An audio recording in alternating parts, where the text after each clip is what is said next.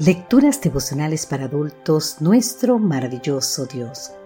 Cortesía del Departamento de Comunicaciones de la Iglesia Dentista del Séptimo Día Gascue en Santo Domingo, capital de la República Dominicana. En la voz de Sarat Arias. Hoy, 15 de agosto, como vivió, así murió.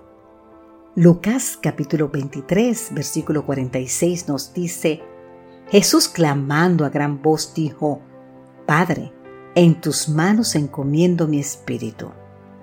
Habiendo dicho esto, expiró.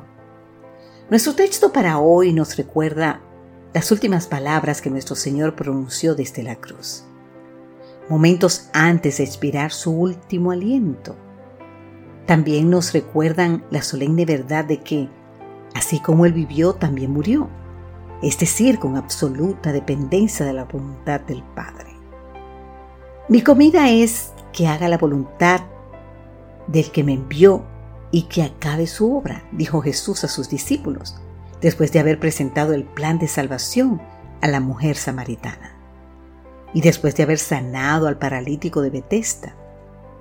No puede el Hijo hacer nada por sí mismo, sino que ve hacer al Padre.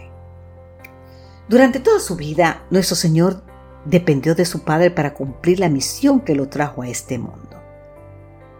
Deberíamos entonces sorprendernos de que también se colocara en las manos de su Padre en sus momentos de agonía. Qué pensamiento tan solemne. El Creador de los cielos y la tierra, en quien habita corporalmente toda la plenitud de la divinidad, se somete a la voluntad del Padre tanto en la vida como en la muerte. Te invito a leer más en el libro de Colosenses capítulo 2. Querido amigo, querida amiga, ¿alguna lección para nosotros? La última parte de la cita precedente del deseado de todas las gentes de la autora norteamericana Elena Edward White nos da la respuesta. Ahí dice que Cristo aceptaba los planes de Dios para él y día tras día el Padre se los revelaba.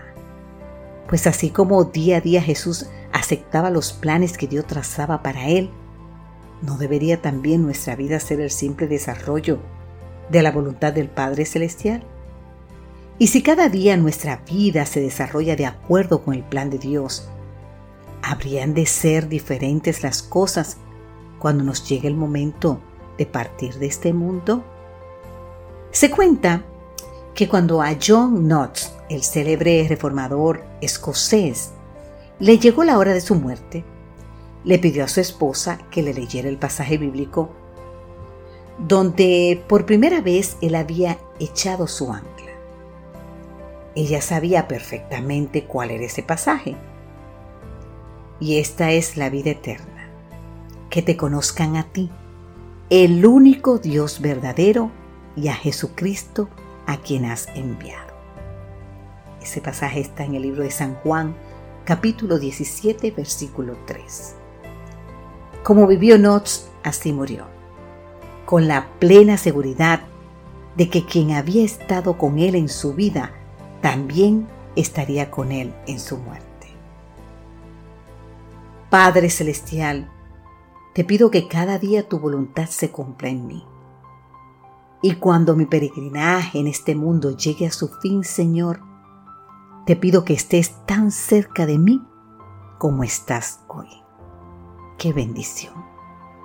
Que Dios hoy te bendiga en gran manera donde quiera que estés. Amén.